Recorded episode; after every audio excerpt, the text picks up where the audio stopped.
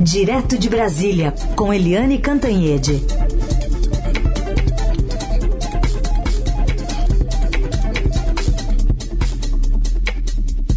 Oi, Eliane, bom dia.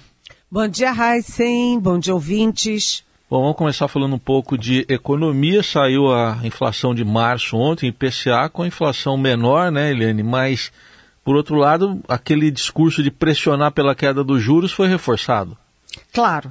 Uh, a inflação no mês de março ficou, teve um crescimento de 0,71%, bem abaixo do esperado pelo próprio mercado, e isso animou né, animou as bolsas, animou o, o dólar, né, que caiu.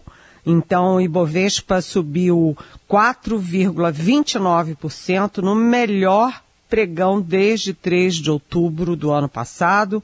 O dólar chegou a ser negociado ontem a R$ 4,98, fechou na menor cotação desde 10 de junho, ou seja, é a menor cotação em 10 meses, né, a R$ 5,00. Isso é um alívio, porque o governo Lula né? Todo mundo diz, ah, ele está indo muito bem na área social, mas está deixando dúvidas, muitas interrogações em relação à economia. Então, quando a inflação dá uma recuada, isso é bom para as pessoas, isso é bom para as famílias, isso é bom para as empresas e isso é bom para uh, o governo e o país. Então, foi uma boa notícia e como você disse, Heisen, se uh, cai a inflação, se a inflação recua, isso também pressiona mais ainda uh, o Banco Central a baixar os juros, porque os juros altos são um instrumento para baixar a inflação. Se a inflação recua, né, o Banco Central pode também começar a pensar em recuar na, na questão dos juros. Juros a 13,75% realmente é estratosférico, o maior do planeta.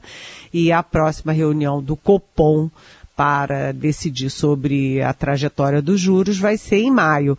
Então vamos ver, né, como é que se comporta aí a economia, como é que se comporta a inflação, para ver como é que isso repercute também é, nos juros. A informação, né, é, de quem, dos especialistas em economia, é de que a inflação recuou, é, porque o arcabouço final, é, fiscal que está para ser enviado ao Congresso a qualquer momento terá limite no aumento do, de investimentos e também, e também porque tem uma perspectiva de que os Estados Unidos é, encerrem esse ciclo de alta de juros. Né? Então, os, os, Estados Unidos com juros altos também, se ele encerra esse, esse ciclo, você pode ter todo, todo um círculo ou um ciclo virtuoso na economia. A gente torce, pelo menos, para que isso ocorra, né? Certamente. Aliás, só para antes a gente seguir aqui com a viagem do presidente Lula à China, entrou no radar também agora o fim daquela isenção de compra de pessoa física de até 50 dólares né, do comércio aí, eletrônico. Então, isso aí também dá uma forcinha para arrecadação né, quando vier, né, Eliane? Exatamente. A expectativa do governo é de que, é, taxando esses produtos até 50, é, 50 dólares, isso, não é isso? 50 isso. dólares. 50 dólares. Pois é, é, o Brasil consiga, o governo, a União consiga arrecadar 8 bilhões de reais. Então, é sempre um reforço de caixa e é sempre um reforço ali para o equilíbrio fiscal. E isso já estava previsto porque o ministro Fernando Haddad já vinha dando sinais nesse sentido, né? Precisa taxar o que está correndo solto é, e competindo, inclusive, com os produtos nacionais. Bom, Eliane, em, daqui a pouco o presidente Lula chega à China. A, a em relação àquela viagem que inicialmente seria feita, foi invertida. Né? Ele iria a Pequim e Xangai. Ele vai chegar a Xangai depois que vai a Pequim. Que, que tem de expectativa e o que, que pode haver de surpresa, enfim, de concreto nessa viagem, Eliane? Pois é, é, o presidente fez uma escala de duas horas em Abu Dhabi e depois chega na China. Chega na China, é, deve estar tá cansado, porque mesmo com um avião confortável, com cama e tudo, voo é sempre voo. Né? O Lula tem 77 anos, não é nenhuma criança, acaba de sair de uma broncopneumonia, então o dia hoje não tem agenda, né? Tem agenda de viagem, de chegada, de se instalar. Mas é como você disse, eles inverteram a pauta pela conveniência da agenda do presidente Xi Jinping.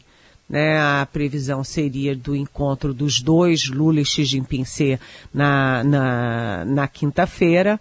Ela foi adiada para sexta. Então, Lula vai a Xangai. O que, que é a lida Xangai? É encontro com a, o setor privado, com os grandes investidores no Brasil, aí vem a questão da Ford, aí vem a questão também da venda dos aviões da Embraer, etc, etc. Então, setor privado, né? E depois, em Pequim, que é a capital, o Lula vai ter todos os encontros oficiais, inclusive o encontro com Xi Jinping. Né? A expectativa, como a gente já disse, é da assinatura de 20 acordos, mas um embaixador muito bem é, informado sobre a viagem me, é, me põe assim um pezinho no freio dizendo o seguinte, tá todo mundo achando que são 20 acordos que no dia seguinte vão estar funcionando. Não é bem assim. Tem muita coisa nesses acordos que são é, protocolo de intenção, ou seja, é apenas uma largada, né? Abrir a porta, mas ainda tem muito chão para que se transforme em coisa concreta. Vai ter coisa concreta? Vai. Mas além das coisas concretas, você vai ter também passos para aproximação eh, dos setores, para fechar acordos, etc. Aliás, é uma das expectativas é porque a China não é mais só o maior parceiro comercial do Brasil. Ele, a China é também o maior parceiro comercial da América do Sul.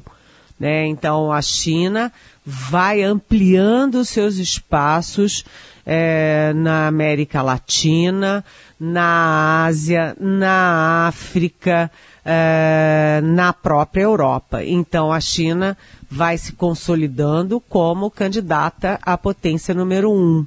E, e dentro disso, a China precisa melhorar a sua imagem, porque a China é uma potência econômica, mas não uma potência política, até porque ou é um regime político ainda considerado fechado, ainda considerado uma ditadura, né, é, controlada por um único partido, e a China é, quer é, melhorar a sua imagem, é, dourar mais a sua pílula, é, exatamente com projetos muito fortes na área de economia limpa, né, de energia solar, de energia eólica.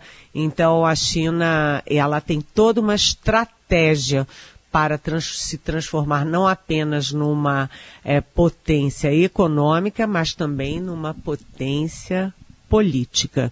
E vamos ver, porque a conversa do Lula com o Xi Jinping tem todos os aspectos bilaterais que são importantíssimos é, mas tem também as conversas regionais envolvendo a América do Sul, sobretudo, e um pouco a América Latina, e uma questão multilateral, que é a guerra na Ucrânia.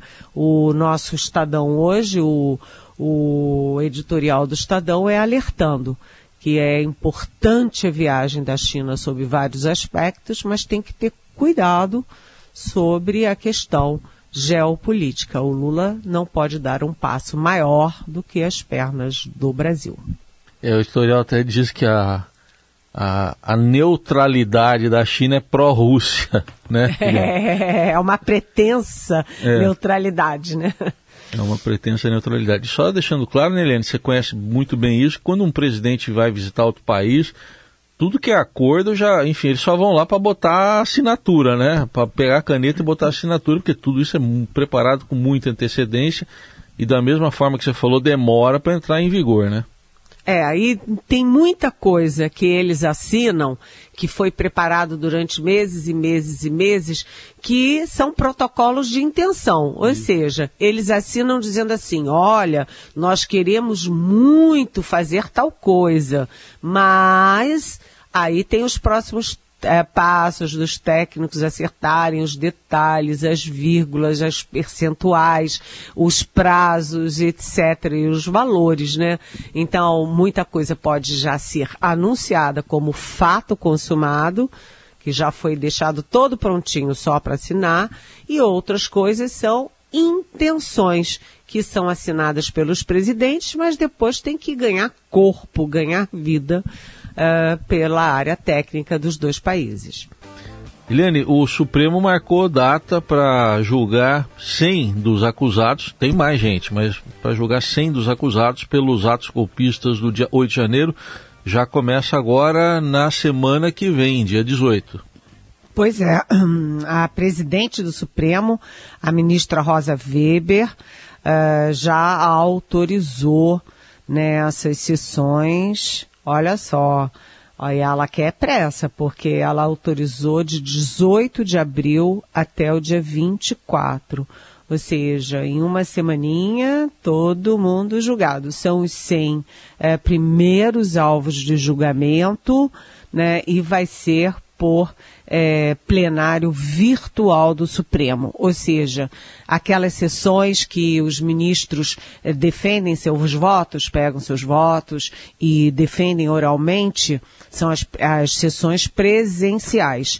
Nas sessões é, virtuais, né, no plenário virtual, os ministros simplesmente escrevem seus votos, depositam os seus votos é, isso não impede que haja, por exemplo, pedido de vistas. Né? Pode até haver mas não é essa a expectativa. Né? A Procuradoria-Geral da República já pediu a condenação dos réus é, por vários crimes, é, crimes como associação criminosa armada, tentativa de abolição é, violenta do Estado Democrático de Direito, dano qualificado com emprego de violência e uso de material inflamado, ah, inflamável, porque a gente lembra, né, é, fogo é, na Câmara, fogo no Senado, é, no Supremo, ou seja, é, uso de material inflamável, ou seja, que piora a situação dos, uh, dos julgados e dos condenados, principalmente. E, além disso, também a deterioração do patrimônio tombado pelo quebra-quebra do Supremo Tribunal Federal, quebra-quebra da Câmara, do Senado e do Palácio do Planalto, que é a sede do Poder Executivo. Né? Uh, depois dos atos do dia 11, do dia 8 de janeiro, foram presas e denunciadas 1.390 pessoas, né? Sendo que dessas, 239 foram apontadas como executoras e 1.150 como incitadoras principalmente via internet. Então, você tem ali uma pressa do nosso sistema jurídico para, enfim, defender a democracia, para botar as coisas dentro dos trilhos, dos trilhos da democracia, da ordem, né, da, do bem-estar, sabe? E tem que punir severamente as pessoas que fazem um atentado é, golpista, é, um atentado que o Lula chamou de fascista, é, como esses. Aliás, né, hoje o nosso Marcelo Godoy, um ótimo repórter do Estadão, ele traz uma informação relevante de que o comandante é, militar do Planalto, na, no dia da invasão, é, disse que alegou né, que não podiam retirar as pessoas que estavam em torno do quartel-general porque ia morrer gente. O fato é que ele foi afastado do cargo e ele está sendo, é, foi chamado para depor sobre por que que o comando militar do Planalto agiu com leniência durante aquilo tudo. Aliás, o comando militar do Planalto, que é responsável pelo batalhão de guarda presidencial, uh, o BGP, que por sua vez é responsável pela segurança do Palácio do Planalto. E vocês viram que o Palácio do Planalto estava completamente abandonado, entregue aos golpistas, aos terroristas, né? uhum. né? E o Lula, inclusive, chegou a dizer, né, Heisen, uh, que as portas do palácio estavam abertas. Alguém tem que explicar e tem que uh, se explicar sobre como é que isso é possível. É, não foi detectado arrombamento lá nenhum. Bom, é, Helene, outro assunto que é, a gente continua tratando é a questão dos ataques às escolas, mas com um discurso de ódio crescente, as plataformas se negando a retirar esse conteúdo das redes e o Ministério da Justiça fazendo uma pressão também, né, Helene? É, agora a gente teve o segundo ataque, né? É um segundo ataque com faca numa outra escola. Então, isso está causando um pânico generalizado em todo mundo que tem filho né? Tem sobrinho, tem filho, tem neto que vai para a escola, né? Escola pública, escola privada, todo mundo apavorado, né? Então, o Ministério uh, da Justiça pediu a retirada de 511 contas de ódio e as plataformas estão reagindo, dizendo que tem as suas políticas próprias, que não precisa da interferência do Estado brasileiro. Precisa, sim precisa sim. E além do Ministério da Justiça, também o Ministério Público Federal pediu explicações ao Twitter sobre que tipo de controle é esse. Né? É, 511 contas não é pouca coisa. Imagina quantos jovens, é, eventualmente desajustados, né, que sofreram bullying ou sei lá, tem famílias desajustadas, enfim, que estão lendo essas coisas e estão sendo contaminados por essas coisas.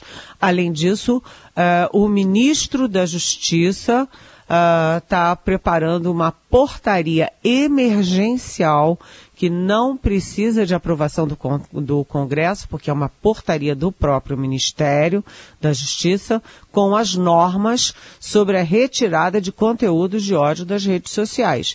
Né? E a palavra-chave dessa portaria é rapidez na remoção desse tipo de conteúdo, que chama os jovens, que atiça os jovens para invadir escolas, para atacar crianças e jovens professores. E isso não pode acontecer.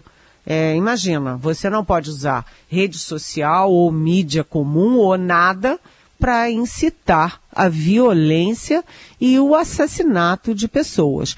As redes estão reagindo mal e isso é ruim para elas, né? Teve um jornal hoje que traz na primeira página que tentou contato com uma das redes sobre os conteúdos de ódio e re essa rede reagiu com um emoji de cocô. É. Sabe, isso não é um cocô para um órgão de imprensa, é para a sociedade brasileira, para as famílias brasileiras, para as escolas, os professores e as autoridades brasileiras. Portanto, vamos parar com isso. É, não a censura, é, sim a liberdade de expressão, mas jamais liberdade para atiçar a violência e o assassinato de pessoas, principalmente crianças indefesas. Muito bem, há pouco aqui a gente conversou até com um psicanalista, professor da USP, o Christian Dunker, foi nessa linha também, é, e falando da necessidade de mais conversa, né, pais, alunos, professores conversarem mais, foi uma importante observação, né, Helene? É, e é também o seguinte, Heisen, é, o papel também das famílias e dos professores, dos orientadores pedagógicos. Sabe por quê? Um jovem é, que sofre bullying, que é, ou, te, ou é muito gordinho, ou é, sei lá, tem alguma característica um pouquinho diferente, é, ele tem que ser olhado. Os jovens não cometem esse tipo de coisa, assim, não acordam com a machadinha vão lá e matam crianças. Né? Eles vão dando sinais de que estão infelizes, de que estão solitários, de que estão abandonados. É, abandonados pelos pais, pela escola, pela sociedade. Então você tem que acolher essa, essa vítima que se torna réu antes que ele faça mal a ele próprio e faça mal às outras uhum. pessoas e aos colegas. Então, a responsabilidade nossa, a responsabilidade de cada um nessa história toda. Sim. Eliane Cantanhede, conosco aqui mais uma vez. Eliane, obrigado e até mais. Até mais. Beijão.